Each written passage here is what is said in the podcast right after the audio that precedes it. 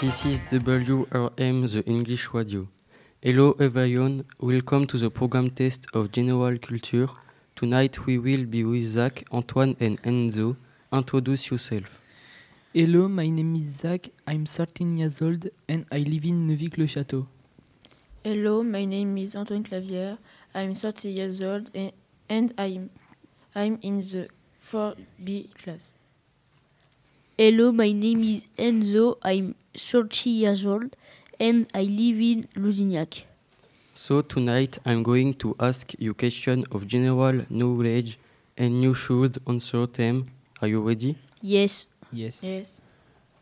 The first question. Who won the Champions League in 1993? The winner in Champions League 1993 was Paris Saint-Germain. The winner in Champions League 1993 was Barca.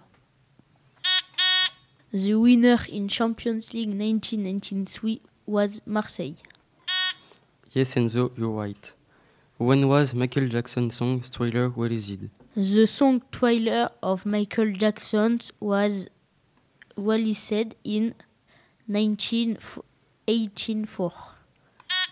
The song trailer of Michael Jackson was released in 1986. When did the First World War start? The First World War started in 1914 and finished finished 1919. The Third World War started in 1914 and finished in 1918. Yes, Zack, you're right. What mathematics rule did Pythagoras create? Pythagoras created the Pythagoras theorem.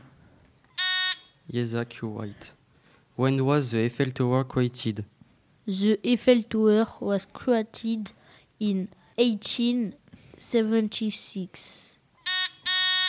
The Eiffel Tower was created in 1884.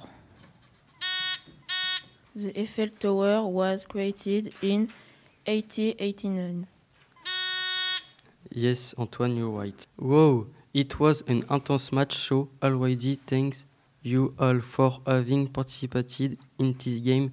So the winners of this party are Antoine and Zack with two points each.